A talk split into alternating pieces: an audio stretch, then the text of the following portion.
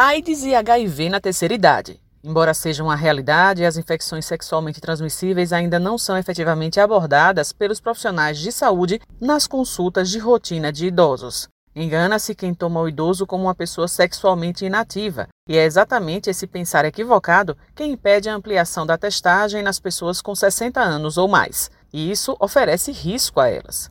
O médico e gerente do programa IST AIDS, Almi Santana, destaca os números em Sergipe.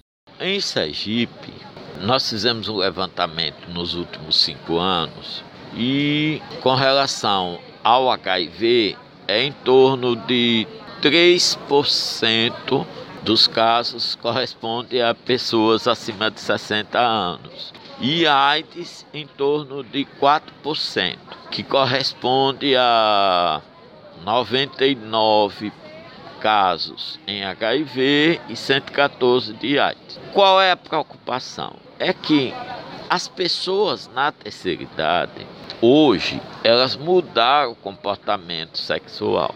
E nós, profissionais de saúde, precisamos abordar mais a questão da sexualidade nessas pessoas. Porque é muito frequente que o profissional de saúde, quando atende um idoso, acha que ele é inativo sexualmente. E é um engano, porque eles estão em atividade sexual.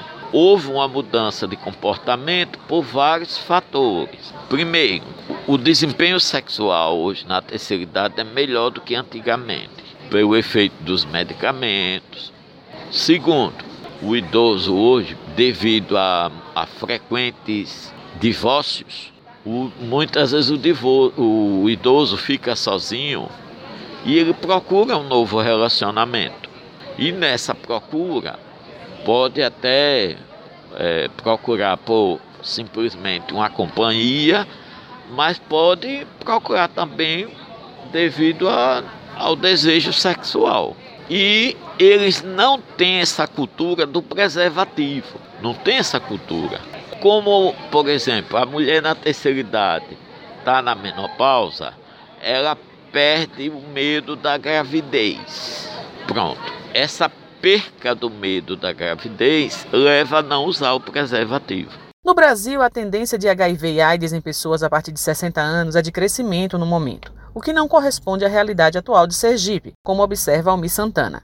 Aqui, a preocupação é outra e ele explica. Em primeiro lugar, o próprio Ministério reconheceu que o tema sexualidade precisa ser abordado nas capacitações dos profissionais de saúde. A gente já vinha fazendo isso aqui em Sergipe, mas a nível nacional, o tema sexualidade voltou a ser incluído nos protocolos e tudo. Então, todas as capacitações precisa dar uma segurança maior ao profissional de saúde de como abordar.